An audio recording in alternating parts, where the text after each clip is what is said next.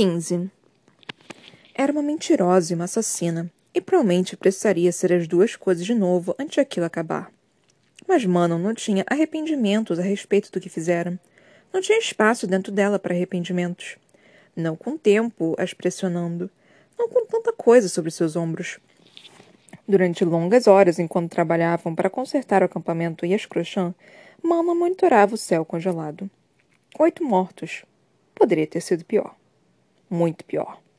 Mas Manon levaria a vida daquelas oito crochãs com ela, aprenderia seus nomes para poder se lembrar. A jovem bruxa passou a longa noite ajudando as treze a puxar as serpentes aladas e as dentes de ferro mortas para outra cordilheira. O chão era duro demais para enterrá-las, e Pira seria um alvo fácil demais. Então optaram por neve. Ela não ousou pedir a Dorian para usar seu poder para ajudar. Manon vira a expressão dos olhos dele. Como se Dorian soubesse. A bruxa jogou o corpo duro de uma pernas amarelas com lábios já azuis e gelo formando crostas nos cabelos loiros. Astrid puxou uma montadora corpulenta em direção a elas pelas botas. Então a depositou em, sem cerimônia. Mas Manon encarou os rostos mortos. Sacrificara-as também. Os dois lados daquele conflito. Suas duas linhagens. Todas sangrariam. Muitas morreriam. Será que Glennis as teria recebido? Talvez, mas as outras Crochã não pareceram tão decididas a fazer isso. E o fato era que não tinham tempo para desperdiçar conquistando-as. Então Manon tinha escolhido o único método que conhecia: a batalha. Saíra voando sozinha mais cedo naquele mesmo dia, para perto de onde sabia que as dentes de ferro estariam patrulhando, e esperar até que o grande vento do norte carregasse seu cheiro para o sul. Então tinha ganhado tempo. Vocês conheciam? Perguntou Astrid quando Manon continuou encarando o corpo de uma sentinela caída. No fim da fileira delas, as serpentes aladas usavam as asas para empurrar grandes bancos de neve sobre os cadáveres. Não, disse Manon. Não conhecia. O alvorecer chegava no momento em que elas voltavam para o acampamento das Crochã. Olhos que cuspiam fogo horas antes agora as observavam com cautela. Menos mãos se dirigiam às armas conforme elas seguiam para a grande fogueira circular a maior do acampamento, localizada no coração dele, a fogueira de Glennis. A idosa estava diante do fogo, aquecendo as mãos tortas e ensanguentadas. Dorian estava sentada ali perto, e os olhos cor de safira realmente a condenaram quando ele encarou Manon. Mais tarde. Aquela conversa aconteceria mais tarde. Ela parou a poucos metros de Glennis, e as três assumiram as posições hierárquicas no limite da fogueira observando as cinco tendas ao redor conforme o caldeirão fervilhava no centro. Atrás delas, as cruxãs continuavam os concertos e as curas, assim como mantinham um olho em todas elas. Coma algo, disse Glennis, indicando o caldeirão borbulhante com o que parecia ser ensopado de cabra. Manon não se incomodou em protestar antes de obedecer e pegar uma das pequenas tigelas de barro ao lado do fogo. Outra forma de demonstrar a confiança. Comer a comida delas aceitá-la. Então foi o que ela fez, devorando algumas mordidas antes que Dora imitasse. Quando os dois estavam comendo, Glennis sentou em uma pedra e suspirou. Faz mais de quinhentos anos desde que uma bruxa dente ferro e uma crochã compartilharam uma refeição. Desde que, buscam, desde que buscaram trocar palavras na paz. Interrompidos, talvez, apenas por sua mãe e seu pai. Imagino, disse Manon tranquilamente, parando de comer. A boca da idosa se contorceu em sorriso, apesar da batalha e da noite exaustiva. Eu era avó de seu pai, esclareceu a bruxa por fim. Eu mesma gerei seu avô, que cruzou com uma rainha crochã antes de ela dar à luz seu pai. Outra coisa que tinha herdado dos féricos, a dificuldade em conceber e a natureza mortal do parto. Uma forma da deusa de três faces manter o equilíbrio evitar inundar as terras com muitos filhos imortais que devorariam os recursos naturais. Mano observou o campo quase em ruínas, no entanto. A idosa leu a pergunta nos olhos dela. Os homens moram em nossos lares, onde estão seguros. Este acampamento é como um posto avançado enquanto conduzimos nossos negócios. As crochãs sempre deram à luz mais machos do que as dente de ferro e tinham adotado o hábito férico de selecionar parceiros, Se não fosse um verdadeiro laço de parceria, então seria em espírito. Ela sempre achara isso exagerado e estranho. Desnecessário. Depois que sua mãe nunca mais retornou, foi pedido a seu pai que se unisse a outra jovem bruxa. Ele era o único herdeiro da linhagem das Crochã, entende? E se sua mãe e você não tivessem sobrevivido ao nascimento, ela acabaria com ele. Seu pai não sabia o que tinha acontecido com nenhuma de vocês, se estavam vivas ou mortas. Nem mesmo sabia onde procurar. Então ele concordou com seu dever. Concordou em ajudar seu povo em extinção. A bisavó de Mano deu um sorriso triste. Todos que conheciam Tristan o amavam. Tristan. Era esse o nome dele. Será que a avó de Mano sequer soubera antes de o matar? Uma jovem bruxa foi escolhida especialmente para ele. Mas ele não amava. Não como sua mãe, como sua verdadeira parceira. A canção de sua alma. Mesmo assim, Tristan fez com que funcionasse. E Rhiannon foi o resultado daquilo. Manon ficou tensa. Se a mãe de Rhiannon estivesse ali. De novo, a idosa leu a pergunta no rosto dela.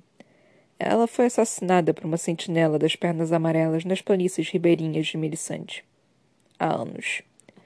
Um lampejo de vergonha percorreu a jovem bruxa diante do alívio que inundou.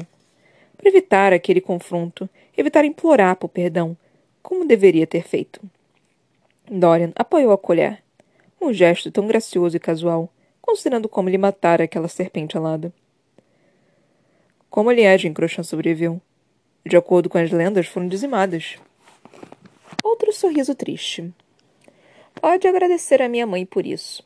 A filha mais jovem de Rhiannon Crochan deu à luz durante o cerco à cidade das bruxas.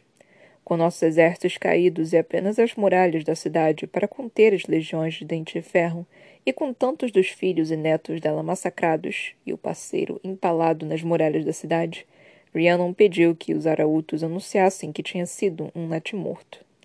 Assim, as Dente de Ferro jamais saberiam que uma Crochã podia ainda viver. Na mesma noite, logo antes de Rhiannon começar a batalha de três dias contra as grã-bruxas das Dente de Ferro, minha mãe fugiu com a princesa bebê na vassoura. A garganta da idosa oscilou.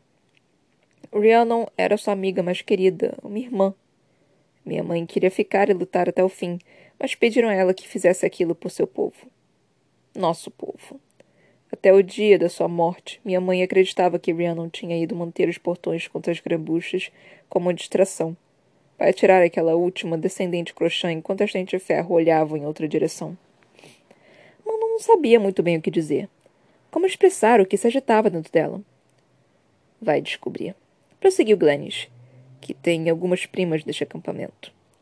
Astrid enrijeceu ao ouvir aquilo. Eda e Bria também ficaram tensas onde estavam, à borda da fogueira. A família de Manon, do lado de Bico Negro da Ascendência. Sem dúvida, querendo lutar para manter aquela distinção para si.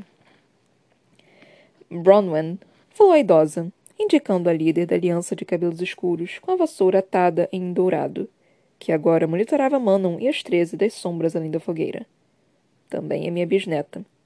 Sua prima mais próxima. Nenhuma bondade tomou o rosto de Bronwell, então Manon não se incomodou em parecer agradável também. Ela e Rhiannon eram tão próximas quanto irmãs. Murmurou Glennis. Foi preciso um esforço considerável para não tocar o retalho de manto vermelho na ponta da trança. Dorian, que a escuridão o envolvesse, interrompeu. Nós viemos atrás de você por um motivo. Glennis mais uma vez aqueceu as mãos. Suponho que seja para pedir que nos juntemos a essa guerra. Manon não suavizou a expressão. É. Vocês e todas as croçãs espalhadas pelos territórios. Uma das crochãs sombras soltou uma gargalhada. Que hilário! Outras riram com ela. Os olhos azuis de Glennis não vacilaram. Não reunimos um esquadrão desde antes da queda da Cidade das Bruxas. Vai descobrir que é uma tarefa mais difícil do que imaginou. E se a rainha delas as convocasse para lutar? Perguntou Dorian. Neve foi esmagada sob passadas bruscas. Então Bronwell estava ali, com os olhos castanhos em chamas. Não responda, Glennis. Tanto desrespeito, tanta informalidade como idosa. Bronwell encarou Manon com os olhos incandescentes. Você não é nossa rainha. Apesar do que seu sangue possa sugerir. Apesar dessa demonstraçãozinha. Não respondemos e jamais responderemos a você. Moratas encontrou agora há pouco. Disse Manon friamente. Ela antecipara aquela reação. e encontrará de novo. Seja em alguns meses ou em um ano encontrarão vocês. Então não haverá esperança de derrotá-los. Ela manteve as mãos ao lado do corpo, resistindo à vontade de projetar as garras de ferro. Um exército de muitos reinos se reúne em Terracem. Junte-se a eles. Terracem não veio em nosso socorro há quinhentos anos. Observou outra voz se aproximando. A linda bruxa de cabelos castanhos diante. A vassoura dela também estava atada em metal caro, prata contra o ouro de Bronwell. Não entendo por que nós deveríamos nos incomodar em ajudá-los agora. Achei que era um bando de heroínas bonzinhas, cantarolou Manon. Isso certamente seria seu tipo de coisa. A jovem bruxa fervilhou de ódio, mas Glennis estendeu a mão enrugada. Não bastou para conter Bronwell, no entanto, pois a bruxa olhou Manon de cima a baixo e grunhiu. Você não é nossa rainha. Jamais voaremos com você. Bronwell e a bruxa mais jovem dispararam para longe conforme as guardas Crochã reunidas se afastavam para deixar que elas passassem. Mano encontrou Glennis encolhendo-se levemente. Nossa família, você vai perceber, tem a cabeça quente.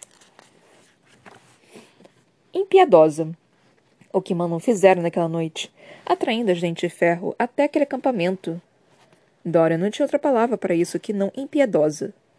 Ele deixou a bruxa a bisavó dela, com as treze de guarda, e foi buscar a aranha. Dorian encontrou Sirene onde a havia deixado, agachada nas sombras de uma das tendas mais afastadas. Ela voltara à forma humana, tinha os cabelos pretos embaçados estava envolta em um manto crochã, como se uma das bruxas tivesse sentido pena dela, sem perceber que a fome nos olhos de Sirene não era pelo ensopado de cabra. De onde vem a metamorfose? Perguntou Dorian ao parar diante dela, com a mão em Damares. Dentro de você? A aranha metamorfa pescou para ele, então ficou de pé. Alguém também dera a ela uma túnica marrom desgastada, calças e botas. Aquele foi um grandioso feito de magia que você realizou. A aranha sorriu, revelando pequenos dentes afiados. Que rei isso fará de você? Invicto, sem igual. Dora não sentia vontade de dizer que não tinha tanta certeza de que tipo de rei gostaria de ser, caso vivesse por tempo bastante para reivindicar o trono. Qualquer pessoa ou coisa diferente do pai parecia um bom começo. Ele manteve a postura relaxada, mesmo ao perguntar de novo: De onde vem a metamorfose dentro? De onde vem a metamorfose dentro de você?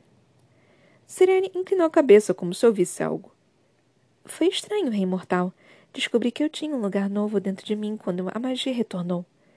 Descobri que algo novo tinha se enraizado. A pequena mão percorreu o abdômen, logo acima do umbigo. Uma sementinha de poder. Eu desejo me transformar. Penso no que quero ser. E a mudança começa aqui primeiro. Sempre. O calor vem daqui. A aranha fixou o olhar nele. Se deseja ser algo, rei sem coroa, então seja. É esse o segredo da metamorfose. Seja o que deseja. Doran evitou a vontade de revirar os olhos, embora Damaris tivesse se aquecido em sua mão. Seja o que deseja. Algo muito mais fácil de se dizer do que fazer, principalmente com o peso de uma coroa. Ele levou a mão à barriga, apesar das camadas de roupas e do manto. Apenas músculos definidos o receberam. É isso que faz para conjurar a mudança. Primeiro pensa no que quer se tornar? Com limite. Precisa de uma imagem clara na mente, ou não vai funcionar de modo algum. Então não pode se transformar em algo que não viu. Posso inventar alguns traços, como cor dos olhos, compleição, cabelos, mas não a criatura. Um sorriso terrível se abriu na boca da aranha. Use essa sua linda magia. Mude seus belos olhos. Desafiou a besta. Mude a cor deles que os deuses amaldiçoassem. Mas Dorian tentou. Pensou em olhos castanhos. Imaginou os olhos cor de bronze de Cal, destemidos depois de uma das sessões de treino. Não como estavam antes seu amigo velejar para o continente sul. Será que Cal conseguira ser curado? Será que ele e Nesrin tinham convencido Kagan a mandar ajuda? Como o antigo capitão sequer descobriria onde Dorian estava. O que acontecera com todos eles quando tinham sido espalhados ao vento? Você pensa demais, jovem rei. Melhor do que muito pouco, murmurou ele. Damaris se aqueceu de novo. Dorian pôde jurar que tinha sido por diversão. Serene riu. Não pense na cor do olho tanto quanto a exija. Compreendeu isso sem instrução. O poder está em mim agora, disse a aranha simplesmente. Eu o ouvi. Doran deixou um tendão de magia serpentear até a aranha, que ficou tensa. A magia roçou contra ela, cuidadosa e inquisidora como um gato. Magia pura para ser moldada como ele quisesse. O jovem fez com que fosse até ela, que encontrasse aquela semente de poder dentro do animal. Para prendê-la. O que está fazendo? sussurrou a aranha, oscilando entre os pés. A magia dele a envolveu, e Dorian conseguiu sentir. Cada odioso e terrível ano de existência. Cada. A boca de Dorian secou. Billy subiu pela garganta ao sentir o cheiro de sua magia, de... sua magia detectou. Ele jamais se esqueceria daquele cheiro, daquela crueldade. Carregaria para sempre a marca no pescoço como prova. Valgue. A aranha, de alguma forma, era Valgue. E não possuída, mas nascida. Dorian manteve a expressão neutra, desinteressada, mesmo quando seu poder localizou aquela gota de magia linda e brilhante. Magia roubada. Como os Valg roubavam todas as coisas. Tomavam tudo o que queriam. O sangue de Dorian se tornou um rugido constante e latejante nos ouvidos. Ele observou a silhueta minúscula da besta, o rosto comum. Você anda bastante calada com relação à busca por vingança que a levou a cruzar o continente. Os olhos escuros de Sirene se tornaram poços sem fundo. Ah, não me esqueci disso. Não mesmo. Damares permanecia morna. Esperando.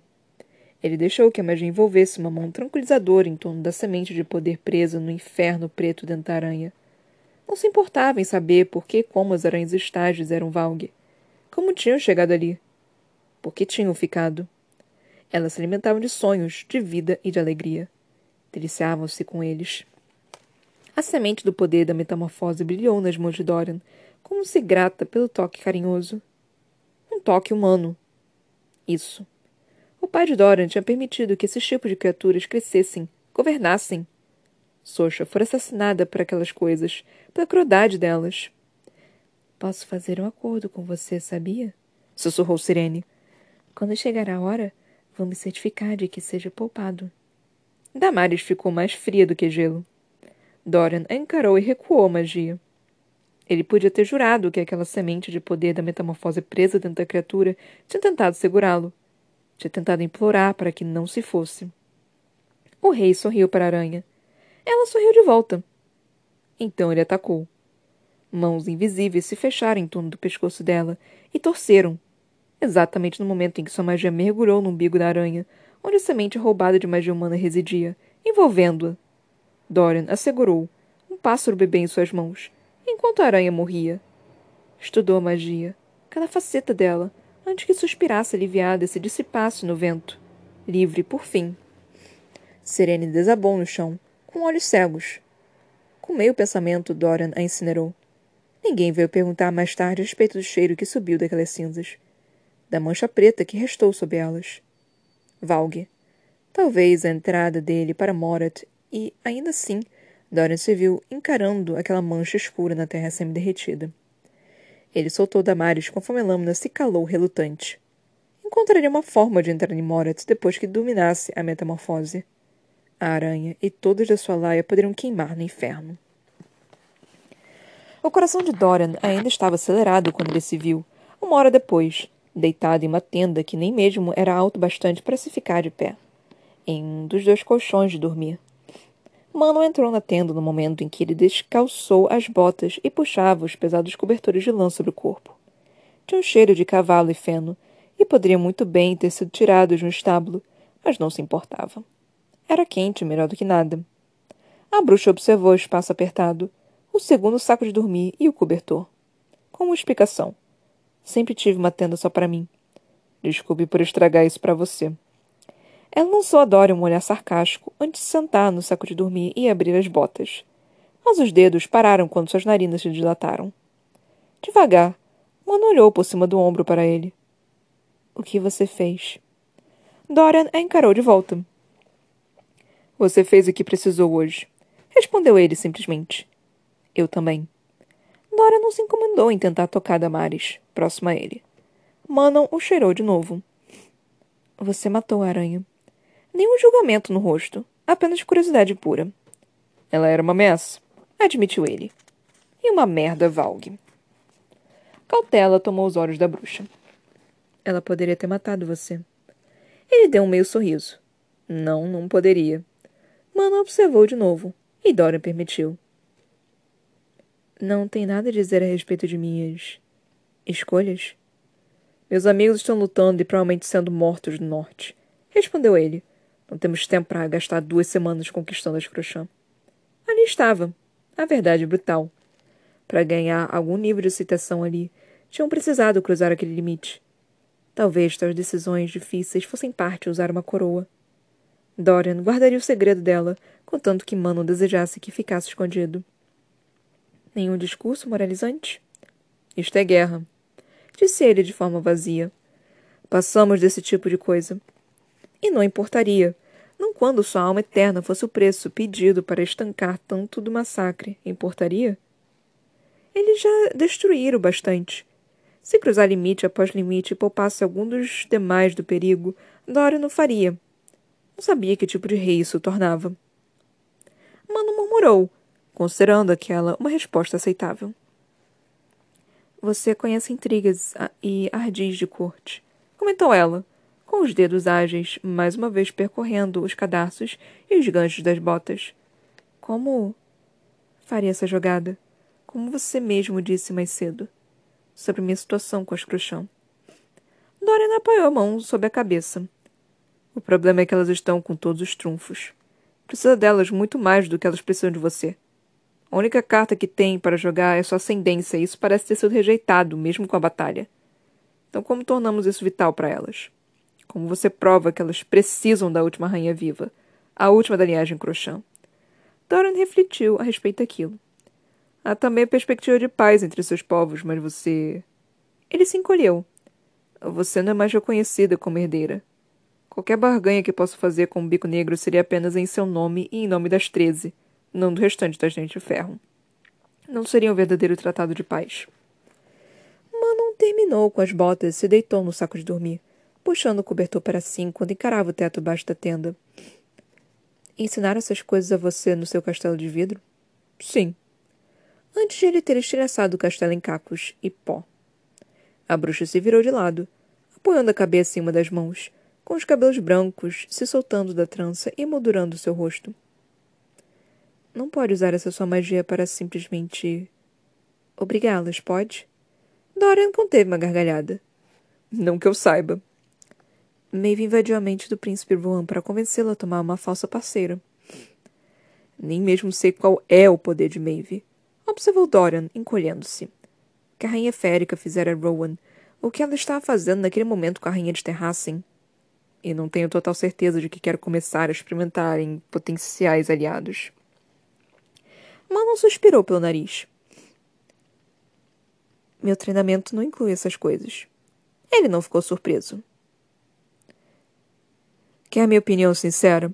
Os olhos dourados de Manon fixaram Dora no lugar, enquanto ela deu um breve aceno de cabeça. Encontre a coisa que elas precisem e use isso em vantagem própria. O que faria com que seguissem você? O que faria com que a vissem com a rainha Crochã? Lutar na batalha esta noite conquistou algum grau de confiança, mas não aceitação imediata. Talvez Glenn saiba. Eu precisaria arriscar perguntar a ela. Você não confia nela. Por que eu deveria? Ela é sua bisavó e não ordenou que você fosse executada ou ser avistada. Minha avó também não, até o fim. Nenhuma emoção percorreu seu rosto, mas os dedos de Mano se enterraram na cabeça diante das palavras. Então Dorian falou. Arya precisou que o Capitão Rolfe e o povo dele fossem arrancados de séculos de anonimato para reunir a frota miceniana. Ela descobriu que eles apenas retornariam para Terrassen quando o dragão marinho ressurgisse por fim, um dos aliados das ondas muito perdido. Então ela fez com que acontecesse. Provocou uma pequena frota valgue para que atacasse Baía da Caveira enquanto estava praticamente indefesa. Então usou a batalha para exibir o dragão marinho que chegou para ajudá-los, conjurando de ar e magia. A metamorfa, disse Manon. O rei assentiu. E os messenianos acreditaram? Completamente, respondeu Doran. Arya descobriu que os messenianos precisavam para serem convencidos a se juntar à causa deles. Que tipo de coisas crochãs poderiam requerer para fazer o mesmo? Mal não se deitou no saco de dormir. tão graciosa quanto uma dançarina. Ela brincou com a ponta da trança com a faixa vermelha ali. Vou perguntar a Ghislaine de manhã. Não acho que Ghislaine saiba. Os olhos dourados se voltaram para Dorian. Acredita mesmo que eu deveria perguntar a Glennis? Sim, e acho que ela vai ajudá-la. Por que se incomodar? Ele se perguntou se as três conseguiriam ver. Aquele vestígio de autodepreciação que às vezes percorria o rosto de Manon. A mãe dela voluntariamente abandonou a cidade, o povo e a rainha nas últimas horas para poder preservar a linhagem real. Sua linhagem. Acho que ela contou essa história esta noite para que você entenda que ela fará o mesmo. Por que não ser direta, então? Porque, caso não tenha notado, você não é exatamente uma pessoa popular neste acampamento, apesar de seu papel como agente de ferro. Grande sabe como jogar o jogo. Você só precisa alcançá-la. Descubra por que sequer estão aqui, então planeje seu próximo passo. A boca da bruxa se contraiu. Então relaxou. Seus tutores ensinaram você bem, príncipezinho. Ser criado por um tirano infestado por um demônio teve seus benefícios, aparentemente. As palavras de Dorian soaram inexpressivas, embora algo tivesse se afiado dentro dele. O olhar de Manon passou para o pescoço do rei, para a linha pálida ali. Dorian quase conseguia sentir o olhar dela como um toque fantasma. Você ainda odeia. Ele arqueou uma sobrancelha. Não deveria? Os cabelos brancos como a lua de Manon reluziam à luz fraca. Você me disse que ele era humano. Bem no fundo, ele tinha permanecido humano e tentado proteger você da melhor forma possível. Ainda assim você odeia. Perdoe-me se acho tais métodos de proteção intragáveis. Mas foi o demônio, não o homem, quem matou sua curandeira. Dorian trincou o maxilar. Não faz diferença. Não faz? Manon franziu a testa. A maioria das pessoas mal consegue suportar alguns meses de infestação Valg. Você mal conseguiu.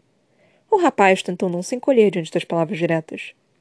Mesmo assim, ele suportou isso durante décadas. Dorian a encarou. Você está tentando pintar meu pai como algum tipo de herói nobre está desperdiçando saliva. Ele considerou acabar a discussão ali, mas perguntou: Se alguém lhe dissesse que sua avó era secretamente boa, que ela não queria assassinar seus pais e tantos outros, que tinha sido forçada a fazer com que você matasse sua irmã, acharia fácil de acreditar? De perdoá-la? Manon olhou para o abdômen para a cicatriz escondida sobre os couros. Dorian se preparou para a resposta, mas ela apenas disse: Estou cansada de conversar. Que bom. Ele também. Tem algo que gostaria de fazer em vez disso, bruxinha? A voz de Dorian ficou áspera. Ele sabia que Manon conseguiu ouvir as batidas no seu coração, que tinha começado a galopar. Sua única resposta foi passar para cima dele, com as mechas do cabelo caindo em torno dos dois como uma cortina. Eu disse que não quero conversar. Sussurrou ela e abaixou a boca até o pescoço de Dorian, passando os dentes por ali, bem sobre aquela linha branca onde o colar estivera. O rei gemeu baixinho e moveu o quadril, esfregando-se nela. A expressão de Manon ficou irregular em resposta. Ele passou a mão pela lateral de seu corpo. Cale minha boca, então, disse Dorian, descendo a mão para segurar as costas de Manon, inconsta enquanto ela lhe mordiscava o pescoço e a mandíbula nenhuma pista daqueles dentes de ferro, mas a promessa deles permanecia, como uma espada refinada acima da cabeça do rei. Apenas com ela. Dora não precisava dar explicações. Apenas com ela não precisava ser um rei, ou nada além do que era. Apenas com ela não haveria julgamento a respeito do que ele tinha feito, de com quem fracassara e o que talvez ainda precisasse fazer. Somente isso. Prazer e completo esquecimento. A mão de Mano encontrou a fivela do cinto de Dorian. Ele levou a mão até a dela. E nenhum dos dois falou durante algum tempo depois disso. O alívio que ela sentiu naquela noite, duas vezes, não conseguiu entorpecer completamente a ansiedade quando a manhã chegou, cinzenta e fria, e Mano se aproximou da tenda maior de Glennis. A jovem bruxa deixara o rei dormindo, enroscado nos cobertores que tinham compartilhado, embora não tivesse permitido que ele abraçasse. Mal simplesmente tinha se virado de lado, dando as costas a ele e fechado os olhos. Dora não pareceu se importar, saciado e sonolento depois de Manon ter montado até que ambos encontrassem o prazer, e foram dormir rapidamente. E permanecera dormindo enquanto a bruxa contemplava como exatamente faria aquela reunião. Talvez devesse ter levado Dorian. Ele certamente havia como jogar aqueles jogos. E pensar como um rei. Ele matara aquela aranha como uma bruxa de sangue azul, no entanto, sem uma gota de piedade. Isso não deveria ter excitado Mano da forma como excitara. Mas ela sabia que seu orgulho jamais se recuperaria e que nunca mais conseguiria se chamar de bruxa caso permitisse que Doran fizesse aquela tarefa por ela. Então Mano entrou na tenda de Glennis sem se anunciar. Preciso falar com você. Ela encontrou a bisavó afivelando a capa encantada diante do pequeno espelho de bronze. Antes do café da manhã? Suponho que tenha puxado essa urgência de seu pai. Tristan estava sempre correndo para dentro da minha tenda com vários assuntos urgentes. Eu mal conseguia convencê-lo a se sentar por tempo bastante para comer. Mano ignorou o fragmento de informação. Dente e Ferro não tinha um pai. Apenas as mães e as mães das mães. Sempre fora assim. Mesmo que fosse difícil conter as perguntas a respeito dele. Por exemplo, como conhecer a Lothian Bico Negro, o que os levara a deixar de lado o ódio antigo? O que seria preciso para conquistar as Cruxã? Para que se unam a nós na guerra? Glennis arrumou um manto no espelho. Apenas uma rainha crochã pode acender a chama de guerra para convocar todas as bruxas de sua fogueira. Mano piscou diante da resposta honesta. A chama da guerra? Glennis indicou com o queixo as abas da tenda e a fogueira além delas. Cada família crochã tem uma fogueira que se move com ela para cada acampamento ou lar que fazemos. As fogueiras jamais se extinguem. A chama em minha fogueira remonta à própria cidade crochã, quando Branham Galafinius deu a Rihanna uma faísca do fogo que o consumia eternamente. Minha mãe a carregou consigo em uma esfera de vidro, encoberta pela capa, quando fugiu às escondidas com seu ancestral, e continuou a queimar na fogueira de cada crochã da realeza desde então. E o que aconteceu quando a magia desapareceu por dez anos? Nossos videntes tiveram uma visão de que sumiria e a chama morreria. Então acendemos várias fogueiras comuns com aquela chama mágica e as mantivemos acesas. Quando a magia desapareceu, a chama de fato se extinguiu. Quando a magia retornou, esta primavera, a chama mais uma vez se acendeu, bem na lareira onde a tínhamos visto pela última vez. A bisavó de Manon se virou na direção da bruxa. Quando uma rainha crochã convoca seu povo para a guerra, uma chama é tirada da lareira real e passada para cada fogueira de um acampamento e cidade para o seguinte. A chegada da chama é uma convocação que apenas uma verdadeira rainha crochã pode fazer. Então só preciso usar a chama naquela fogueira ali e o exército virá até mim? Uma gargalhada. Não. Primeiro preciso ser aceita como rainha para fazer isso. Manon trincou os dentes. E como posso conseguir isso? Não cabe a mim descobrir, não é? Foi preciso todo o autocontrole para que a jovem bruxa não projetasse as unhas de ferro e avançasse pela tenda. Por que estão aqui? Por que este acampamento? Glennis ergueu as sobrancelhas. Não contei ontem? Manon bateu com o pé no chão. A bruxa reparou na impaciência e riu. Estávamos a caminho de Ewe. Manon se espantou. Ewe? Se pensa em fugir desta guerra, posso dizer que ela encontrou aquele reino também. Há muito que Ewe carregava, carregava o peso da ira de Adalan. Durante as reuniões intermináveis com Erwan, ele estivera especialmente concentrado em garantir que o reino permanecesse fragmentado. Glennis assentiu. Nós sabemos, mas recebemos notícias de nossas fogueiras do sul de que uma ameaça tinha se levantado. Viajamos para encontrar alguma das tropas de guerra de Ewe que conseguiram sobreviver por todo esse tempo, para enfrentar qualquer que seja o horror que Morat tenha enviado. Indo para o sul, não para Terrassen ao norte. Aaron pode estar soltando os terrores dele em Yui apenas para dividi-las. Observou Manon. Para evitar que ajuda enterrassem. Ele deve ter descoberto que estou tentando reunir as Cruxã. Yui já está perdida. Venha conosco para o norte. A idosa apenas balançou a cabeça. Isso pode ser verdade. Mas demos nossa palavra. Então iremos para Ewe.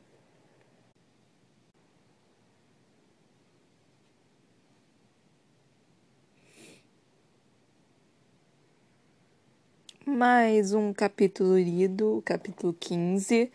É, terminamos na página 150. A página 151 começa o capítulo 16. Foi mais um capítulo de Manon e Dorian e as 13 e tudo mais. Eu não sei nem o que dizer exatamente sobre esse capítulo, para falar a verdade. Porque, sim, teve alguma, alguns pontos interessantes, obviamente Mas, de novo, ele voltou a, tipo, voltou ao pico de normalidade, sabe? Ele teve um. um ah! E aí depois, tipo, voltou ao normal. Aí daqui a pouco a gente vai ter um ah! E aí depois vai voltar ao normal. É, então, tipo. É porque eu, eu também pausei, né? E, tipo, eu tô, tô desesperada também que o meu amigo veio e resolveu, tipo, não, não dar spoiler, né? Mas me atiçar um cadinho mais, falando, tipo, ai, cara, eu chorei tanto quando eu li. E eu fiquei, tipo, ai, não, eu não quero chorar. Aí ele, ai, eu ouvindo você falando sobre quem vai morrer. E eu só tô riso, riso, riso. Eu, não, não, não, não, pelo amor de Deus, não. Então eu tô meio que desesperada quanto a isso. Porque, mano, é óbvio que alguém vai morrer nessa porra. É, é uma fucking guerra. Não tem como. E tem personagem pra caralho. Não tem como alguém não morrer nessa guerra. Não tem como isso não acontecer. Tipo, alguém vai morrer. E alguém que a gente gosta vai morrer, sabe? Não, não vai ser, tipo, não vai ser bonito, não vai ser legal. É, ele falou que ele chorou. Eu não sei se eu vou chegar a chorar nesse, nesse momento. Eu só tive um livro no qual eu chorei, que foi Meu Pé de Laranja Lima, que eu tava lendo e aí eu comecei a chorar desesperadamente. Foi o único livro pelo qual eu chorei lendo, então eu não sei. E tipo. Ai, cara, eu não, eu não tenho tanta certeza assim, né? Porque. Ai, eu não, eu não sei, porque assim, ele falou, ah, você tá lendo, tipo, muito pouquinho, né? De pouquinho em pouquinho, então talvez você não sinta o impacto tão, tão grande assim. Eu não sei se eu concordo, porque, tipo, talvez por eu dilacerar, né, cada, cada partezinha do, do capítulo, seja pior, eu acabe me sentindo mais emocional, e aí seja alguma coisa assim. Aí depois eu ainda vou ter que passar um tempo, né, é, digerindo o que aconteceu. Vai ser tipo quando você vê o episódio, aí o seu personagem favorito morre, aí você chora pra caralho. E só que você tem que esperar a próxima semana para você ver o próximo episódio. Pode ser algo desse tipo. É, por exemplo, em One Piece. É, One Piece teve episódios que eu chorei pra caralho.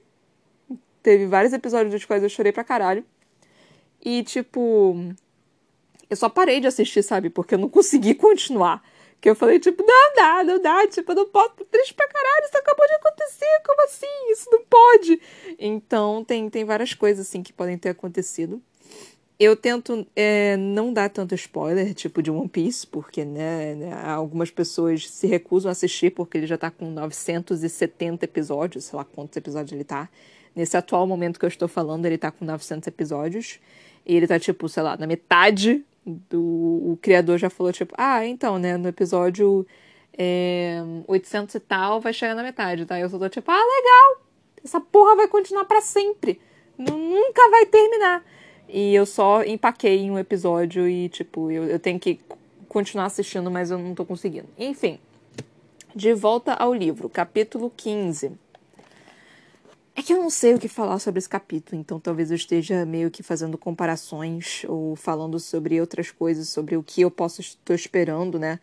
Do que falar sobre esse capítulo em si, porque eu realmente eu não sei o que falar sobre esse capítulo. Ele foi um capítulo interessante, mas ao mesmo tempo ele foi meio que, que sem sabor nenhum. Foi, tipo, bem, bem básico. Ao mesmo tempo que ele teve algumas informações interessantes. E eu sou do tipo, cara, eu, eu não sei o que achar desse capítulo. Eu realmente não sei o que achar desse capítulo. Mas. Vamos tentar, né? Vamos falar. Ai, gente, eu, eu, eu tô mais preocupado com quem vai morrer. Talvez o Aiden morra. Eu acho muito provável que o Aiden morra. Eu acho provável pra caralho que o Aiden morra. Ou talvez, tipo. Ou talvez a Alessandra morra. E aí o Aiden fique puto pra caralho porque ele perdeu alguém. É, talvez o Lorcan morra. Talvez Elide morra. É provável que Elide morra. Ren. É, Ren. Ren é. Desculpa, mas você é o mais descartável, assim. Eu, eu, o que eu pensaria, tipo, ah, que eu não conheço tanto ele, né? Ele aparece, mas não é tanto. E ainda me falaram que tem um personagem que você fica tipo, ah, parece que não é nada, né? Mas no final você fica, uau! Como assim? Talvez seja Elide. Ai, caralho. Ai, caralho. Ai, gente, vai ser Elide. Vai ser Elide, mano, porque Elide é foda. Elide, Elide é maravilhosa, porque eu já, eu já falei em alguns episódios aqui que eu tô tipo, mano, o que que Elide tá fazendo aqui? Ela não tem porra nenhuma. A Elide vai ser foda. Aí eu tô sentindo que a Elide. A Elide. Elide é, é aquele, aquele. É o chaveirinho, né? É, é, a arma secreta que nós estamos precisando. Mas enfim, desculpa, gente. Eu sei que eu tô, tô criando teorias aqui, tipo, loucas, mas é que. Eu, eu, eu, eu, como vocês podem ver, eu realmente não quero falar sobre esse capítulo. Porque não teve muita coisa para falar. Tá, o que, que aconteceu? É. O Glenn está, tipo, contou algumas coisas, falou que, tipo, tem machos, né? Alguns machos, falou sobre o que aconteceu antigamente, de que é, a mãe dela tinha salvado o último da linhagem da, da, da rainha Rhiannon. É, aí falou que provavelmente ela tem, vão ter algumas primas, né, no, no acampamento, e tipo, a Astrid é prima dela, né, então todo mundo ali tem algum, alguns primos de crochã. É... Então, é, é, primo de, sei lá, vigésimo grau, vigésimo grau, vigésimo é ótimo, né, Broca? É...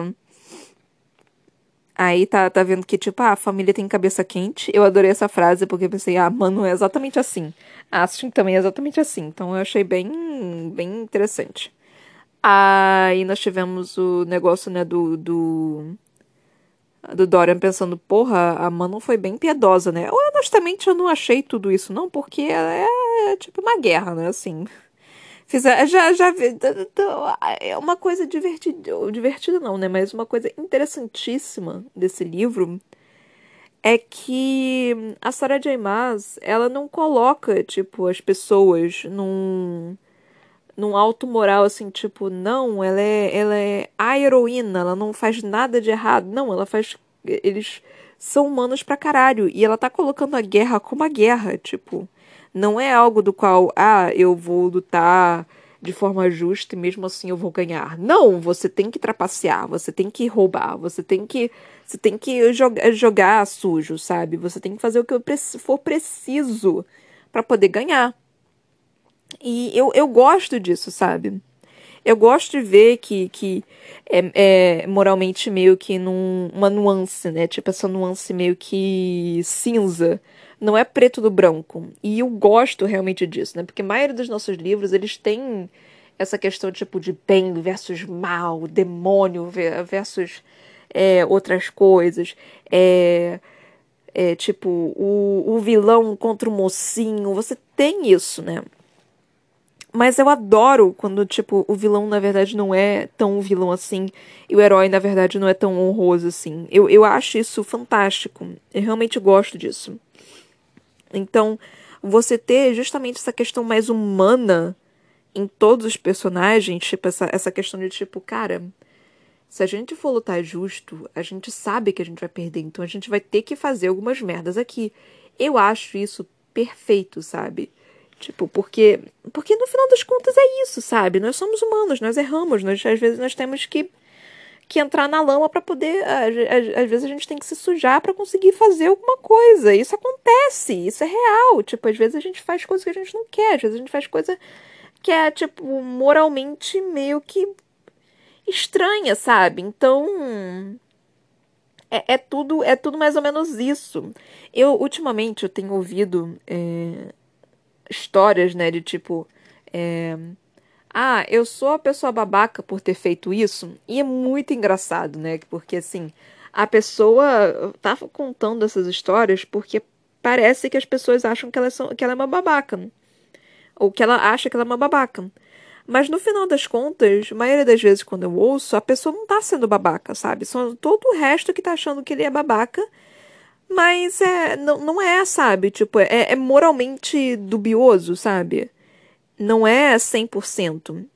E são, são muitas coisas assim, sabe? Tipo, é, é muita coisa desse tipo. Por exemplo, ah, é, a garota tava fazendo bullying com uma outra menina e aí o pai resolveu fazer com que ela é, andasse pra, pra escola não pegasse o ônibus e só andasse para a escola todos os dias até que ela se desculpasse e visse que ela estava fazendo errado.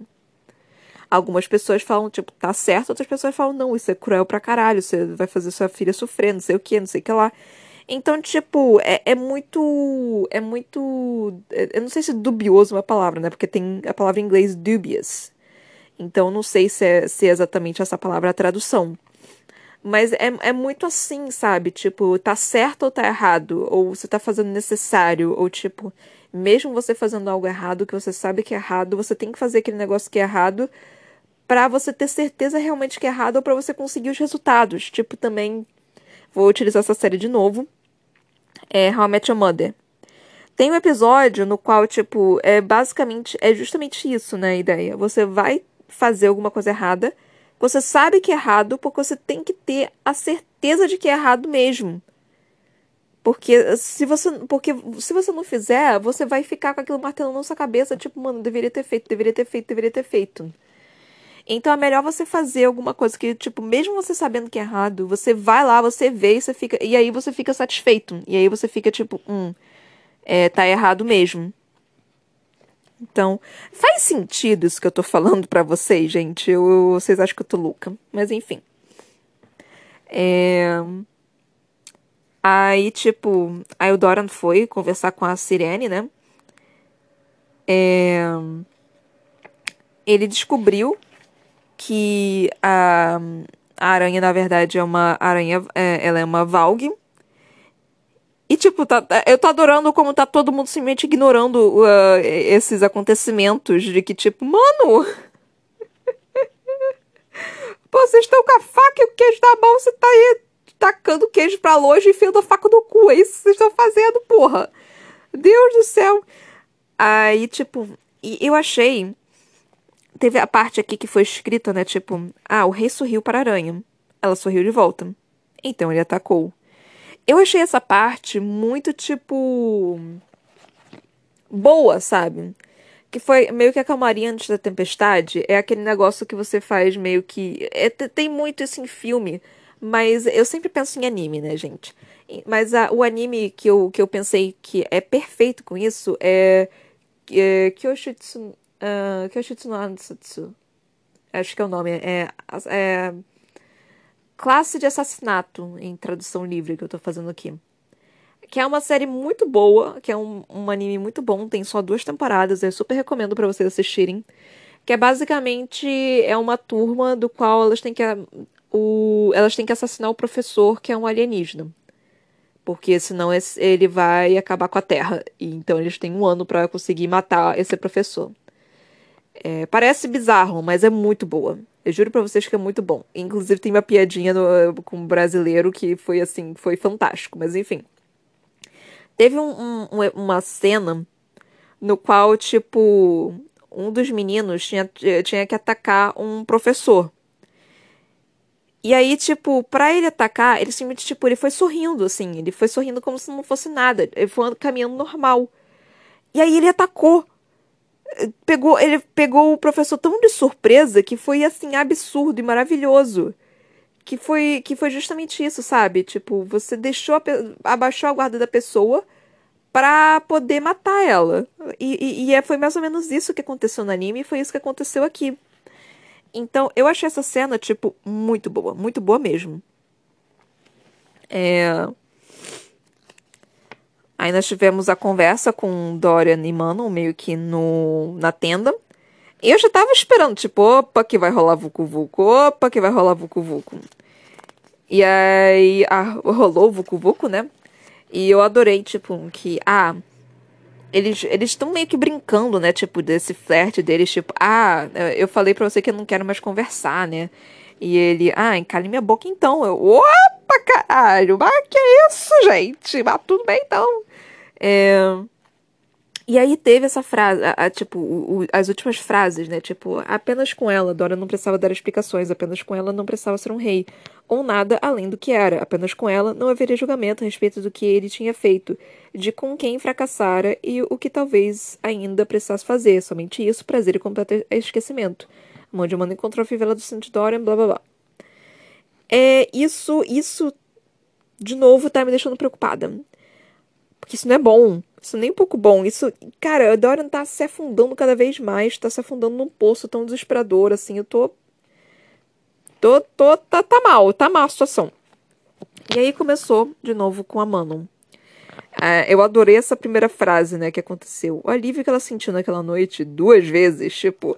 Ah, o alívio que ela sentiu naquela noite duas vezes, tipo. Ha, ha, tem, tem, que, tem que ser colocado, né? Duas vezes, tipo. E, cara, eu acho isso fantástico, porque. É, isso, isso é meio que uma piada, né? Tipo, né, né, para as pessoas. Ou, ou é, eu não sei se é, é, ego, eu não sei o que porra é que, que isso acontece, que tipo. Ah, cara, você transa e você goza, mas, tipo, não, eu fiz ela gozar duas vezes. Então, tipo, é uma coisa, assim, que, que, que você tem que falar, que você precisa, tipo, deixar claro, sabe? Tipo, não, eu fiz ela gozar duas vezes. Tem a. No, na série Friends, eu tô fazendo muita referência nesse episódio, gente. Na série Friends, não sei se vocês conhecem, tem uma, uma cena em que o Ross, ele tava conversando com a namorada dele. E aí, tipo, eles estavam meio que brigando porque é, ela tinha dito que. Elas conversam sobre tudo, né? A mulher fala, fala sobre absolutamente tudo. E ele tava chateado porque ele tinha contado uma fantasia que ele tinha na cama. E ela tinha contado pra amiga. Aí o Ross tava chateado com isso. E aí o, o Ross perguntou, tipo, ah, você falou sobre a noite de sete, sete vezes? Tipo, porque ele fez a a ex-mulher dele gozar sete vezes. Aí, e aí ela só ficou, querido, isso foi com, com outra mulher. Eu sei, mas acho que vale a pena ser contado. Então, tipo, é algo assim que, que, que as pessoas colocam num, numa elevação tão grande, sabe? Tipo, ah, foram duas vezes, foram três vezes, foram quatro vezes, foram vezes pra caralho. Então, tipo, é algo assim que eu acho tão engraçado. Tipo, mano, pra que, sabe? Tá bom já, tá, tá, não precisa é, não é uma competição. Mas é, mas é muito engraçado. Mas, tipo, dá uma ênfase, né? Dá uma, tipo, duas vezes, tipo, wink wink. É, é, é algo assim que eu, que, eu, que eu vejo graça quando, quando acontece. Aí, ela indo conversar com a Glennis, né? Que é a bisavó, tataravó, sei lá que porra avó é. é ela falando que tava indo pra Ewe eu, a, a, aí começou de novo, né? Tipo, a puta que me pariu. Tá todo mundo se afastando, tá todo mundo vindo pra cá, tá um indo pra lá, todo pra outro lado, tá indo um canto, tá indo pra baixo, tá pra cima. Então tá, tá, tá, tá, tá tudo, tá tudo legal, tá tudo perfeito, tá tudo ótimo. Tá indo, tipo, as mil maravilhas. Tá, tá, tá tops. Tá topperson. Aí, tipo, a Manu querendo saber, tipo, o que, que eu posso fazer pra meio que ajudar, né? E ela, ah, você, vai ter que virar rainha, tá? Como é que eu faço isso? Você tem que descobrir sozinha, querida. E eu só fiquei. se fudeu. Ai, Deus. Isso foi, foi ótimo. Mas, enfim. Mas acho que é isso que eu tenho para falar sobre esse capítulo por enquanto. É, como eu já falei aqui, eu não tinha tanta certeza do que falar sobre ele, mas no final das contas eu peguei alguns pontos, né, que, que foram interessantes, acabei tratando eles e, e mencionando eles, e fiz referência pra caralho nesse episódio, tipo, sei lá, falei sobre umas 15 coisas diferentes. Mas assim que é bom, né, gente? Fazer referência, contar sobre algumas outras coisas aqui, falar sobre séries e coisas, coisas assim que todo mundo pode assistir e se divertir. É, espero que não esteja dando spoiler, né? Mas é, não, não, é, não é grande, não são grandes coisas que eu tô falando. Até quando eu tava falando sobre Friends, eu tava tentando não colocar nomes, né, no, a respeito. Mesmo Friends sendo um, uma série meio que antiga, é de 1996, eu acho. Não lembro exatamente. É, é relativamente é, é um cadinho, é um cadinho velho, que a nossa consideração de velho pra série é, um, é, é bem mais. É bem menor, né? Tipo, 5 anos já é velho. Então é uma série um pouquinho velha, tem 20 anos, tem mais de 20 anos. Mas ainda é uma série muito boa. E, sei lá, vai que tem uma criança assistindo aqui de 13 anos que ainda não assistiu Friends porque saiu do catálogo do Netflix e aí não teve oportunidade de assistir porque todo mundo fala sobre e aí você acha chato e aí você não quer assistir porque você não quer ser igual a todo mundo. Vai que tenha, tenha alguém desse tipo. Mas Friends é uma série muito legal. Eu super recomendo. Eu adoro série de comédia, assim. Tipo, eu assisto Friends, quer dizer, assisto Friends, The Office, How I Met Your Mother, Brooklyn Nine-Nine. Adoro série assim. Me divirto pacas. É The Big Bang Theory, já assisti todas, inclusive. Já terminei The Office, já terminei How I Met Your Mother, já terminei Friends, já terminei The Big Bang Theory. O único que eu ainda tô assistindo é o Brooklyn Nine-Nine, porque a oitava temporada saiu, mas não saiu de verdade, ainda tô esperando sair. Então é, é isso, mais ou menos. A oitava temporada é a última. Mas eles terminam rápido, né? Impressionante. Mas enfim, não tem nada de novo, assim, para assistir, de, de série de comédia boa para assistir. Me recomendaram Crazy Ex-Girlfriend. Eu, eu comecei a assistir, mas a personagem principal tava me irritando. E, tipo, falaram que só ficava bom depois do episódio, sei lá, 7, e eu tô no episódio 5 ou 4, nem lembro mais. Eu só fiquei, é, depois eu assisto, não tô afim não. Então eu tô, me empaquei um cadinho. Mas eu vou assistir, eu juro que eu vou assistir. Mas, enfim. É, acho que é isso, gente, que eu tô falando, que eu já falei, falei de série, falei de anime, falei de coisa pra caralho aqui. Só, só falta cantar, mas enfim. É, é isso que eu tenho para falar nesse momento. É isso que eu tenho para falar sobre esse capítulo que acabamos de ler. É, Espero que vocês estejam curtindo, né, o meu, meu podcast. Espero que vocês estejam curtindo os episódios. Espero que vocês estejam curtindo a saga que eu escolhi. Eu não faço a menor ideia de quando a gente vai terminar isso. Chuto talvez em outubro. É... Ah, meu Deus, comi cabelo. É... Talvez, eu não tenho certeza. Vai depender, tudo depende. A gente, eu sei que a gente, a gente tá indo num passo relativamente bom.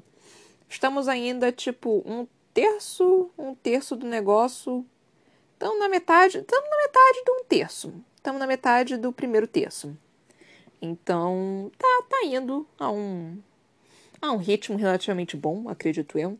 Então, se possível compartilhar esse podcast, né? Pedir para as pessoas ouvirem as introduções, que eu explico direitinho como é que funciona, cada coisa que acontece aqui, tipo, o que acontece, como é que está dividido, né? Essa questão das sagas também, que eu estou dividindo direitinho, deixando direitinho aqui. É, o podcast tá no Spotify, no Anchor, no Google Podcast, no Breaker, no Overcast, no Pocket Cast e no Radio Public. Eu espero que, se for possível, vocês conseguirem compartilhar com todo mundo, explicar como é que funciona, falar que vocês estão gostando, né? Tipo, fala pra pessoa, caralho, esse podcast aqui é muito legal, essa menina é muito louca, mas eu me divirto pacas com o que ela tá falando, então ri aí. Ou sei lá, às vezes vocês estão ouvindo e vocês dormem vocês, colocam porque minha voz é chata e aí vocês colocam para dormir e sei lá. Pode colocar também para os seus avós, assim, tipo, ah, essa menina aqui vai fazer você dormir. Tipo, você não tá com, tá com insônia, ouve ela. Então pode fazer isso também, tipo, é, com tanto que, com tanto que eu consiga a divulgação, tá perfeito. É, eu tenho um livro publicado também, ele se chama Pandora, ele tá nas lojas virtuais Amazon e na televisão em formato e-book e físico. Eventualmente eu vou conseguir eu mesma vender, mas. Ai, as coisas sempre demoram por aqui, né, gente? Então eu ainda tenho que ver como é que faz, eu ainda tenho que ver como é que vai acontecer. É, eu tenho uma página no Facebook que é a.c.brocanelo e um Instagram que é Ana Brocanelo. Ambos, o Brocanelo, tá, gente? Tem dois L's, é um double L, que é L de Lunala, que é um Pokémon, L de Lamborghini, L de Lictang. Lictang é legal. L de Lictang. É, eu também tenho um canal na Twitch que se chama Toque da Broca. Eu tento fazer lives lá quatro vezes por semana. Nem sempre dá. Às vezes dá um imprevisto, obviamente, assim como dá imprevisto aqui no podcast também. Mas eu tento fazer lá quatro vezes por semana, segundas, quartas, quintas e sábados. Qualquer coisa eu mudo o dia. É, e eu vou avisando aqui, né? Porque, sei lá, às vezes eu mudo. Antigamente eu fazia quarta e sábado, antigamente eu só fazia quarta, e depois eu mudei, e depois eu mudei de novo, aí eu mudei mais uma vez. Mas é, eu vou avisando por aqui, né? Eita, quase que engasguei. Quer dizer, eu engasguei, mas quase que morri. É, e aí eu vou avisando por aqui. E aí, se vocês me seguirem por lá, vocês conseguem ver. Eu também faço live de eu lendo, né? É, tô até com alguns planos que me recomendaram ler é, light novel. Aí eu talvez comece a ler light novel por lá, inclusive, porque eu acho que vale mais a pena eu ler por lá do que é, ler por aqui. Mas eu ainda tô vendo o que, que eu posso fazer. Então, acho que é isso, gente. Muito obrigada por toda a atenção, por estarem ouvindo pelas recomendações, pelas mensagens de carinho que eu recebi. Por enquanto não recebi nenhuma mensagem de hate. Espero que não receba, mas nunca se sabe, né? E é isso aí, gente. Muito, muito, muito obrigada por terem ouvido até aqui. Beijinhos e tchau, tchau.